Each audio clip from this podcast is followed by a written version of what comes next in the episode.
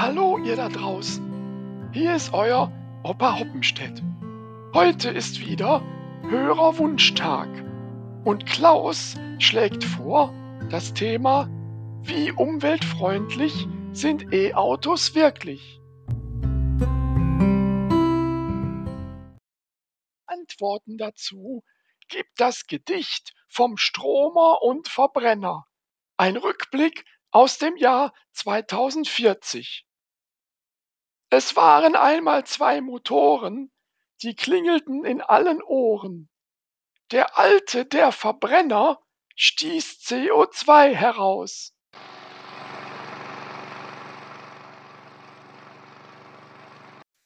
Der neue war der Stromer, kam ohne dieses aus.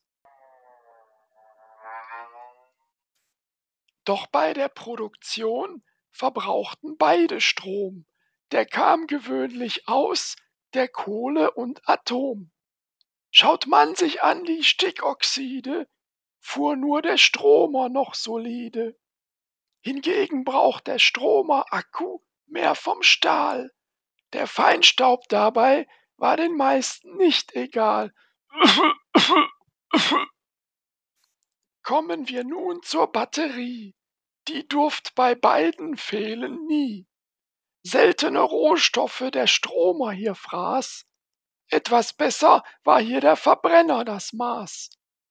Beim Lärm, so dachte man, da ist der Stromer vorn.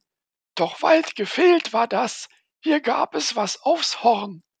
Zunächst waren es nur die rollenden Reifen, ja diesen Lärm konnte man noch begreifen.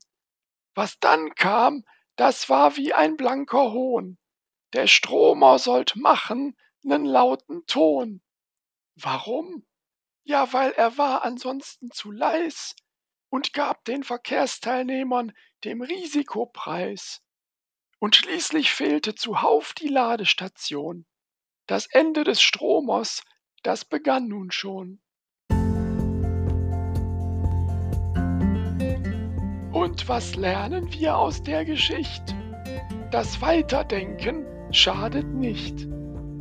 Und Neues von mir nächsten Freitag um vier.